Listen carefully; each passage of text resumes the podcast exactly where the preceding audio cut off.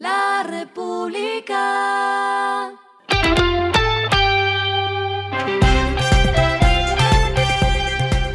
Al final de la jornada, esto es lo que debes saber sobre el comportamiento de los negocios, las finanzas y la economía. Las movidas de hoy fueron.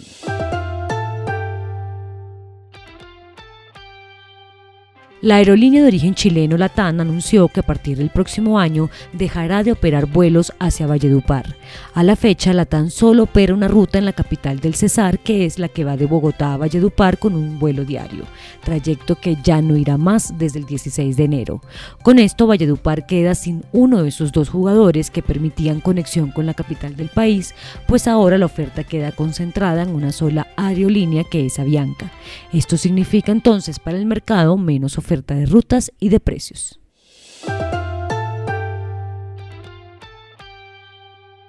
La SEC informó que otorgó a Da Vivienda Investment Advisor USA, filial de Da Vivienda Corredores, la autorización para registrarse como asesor de inversiones en territorio norteamericano desde la ciudad de Miami.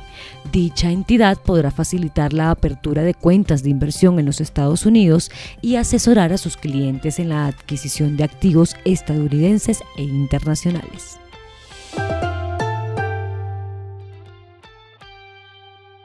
Grupo Éxito indicó que su cadena de supermercados ya culminó la apertura de los puntos de venta que inauguró con los locales adquiridos y reconvertidos de la empresa liquidada Almacenes La 14 en el Valle del Cauca.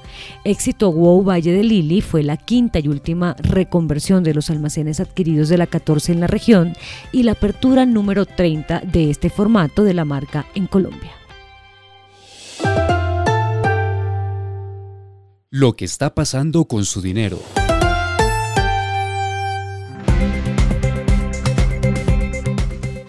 En su última reunión de este año, la Junta Directiva del Banco de la República decidió aumentar en 100 puntos básicos la tasa de interés, que pasó de 11% a 12%.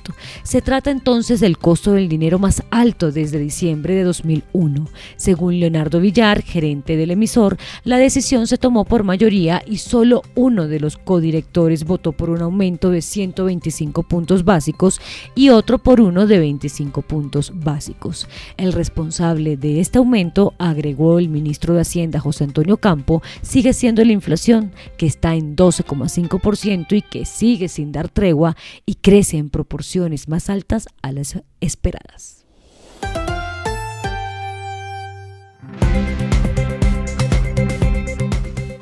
Los indicadores que debe tener en cuenta. El dólar cerró en 4.802,48 pesos, subió 5,46 pesos. El euro cerró en 5.099,75 pesos, subió 4,84 pesos. El petróleo se cotizó en 74,22 dólares el barril. La carga de café se vende a 1.918.000 pesos y en la bolsa se cotiza a 2,29 dólares.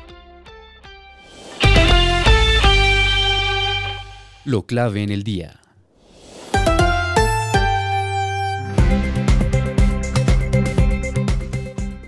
Esta semana el Metro de Bogotá fue noticia porque el consorcio chino encargado de la obra no habría logrado el cierre financiero en los tiempos previstos. Y hoy Claudia López hizo un anuncio que volvió a poner el tema en el interés nacional. La mandataria local dijo que el próximo año se abrirá la licitación para la segunda línea del Metro de Bogotá. La decisión se da gracias a que la Comisión Interparlamentaria de Crédito Público del Congreso de la República emitió el concepto único favorable para que el país otorgue garantías sobre a la empresa Metro de Bogotá para que se encargue de la obra. Esto significa que podrá contratar operaciones de crédito internas y externas hasta por 7,84 billones de pesos para financiar el diseño, la construcción y la puesta en operación de esta línea. A esta hora en el mundo. Sigue el caos en Perú. El Congreso rechazó una reforma constitucional para celebrar elecciones presidenciales anticipadas en un intento por aliviar una crisis política en la que se han producido disturbios generalizados desde que el expresidente Pedro Castillo fue destituido la semana pasada. El mandato de cinco años de Castillo terminaba en 2026, pero los manifestantes exigieron elecciones lo antes posible. La presidenta Dina Boluarte, vicepresidenta de Castillo, que fue investigada por el Congreso, advirtió que las elecciones adelantaron dos años hasta 2024 y luego respaldó un calendario aún más acelerado. Y el respiro económico tiene que ver con este dato. La República. Es tiempo de festejar y compartir con amigos y familiares, pero hay que hacerlo con responsabilidad.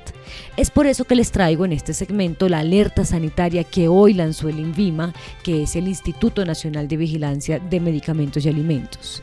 Este organismo detectó la comercialización de bebidas alcohólicas que no cuentan con autorización sanitaria para su producción, envasado y comercialización. Las bebidas alcohólicas identificadas son de estas cuatro marcas: el Parrandero, Ardiente el Gran Nietzsche, Extreme y Anís Cartujo. República. Y finalizamos con el editorial de mañana. Cuidado con los gastos en exceso al final del año.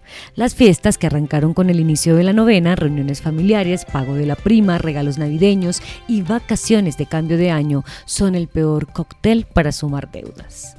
Esto fue Regresando a casa con Vanessa Pérez.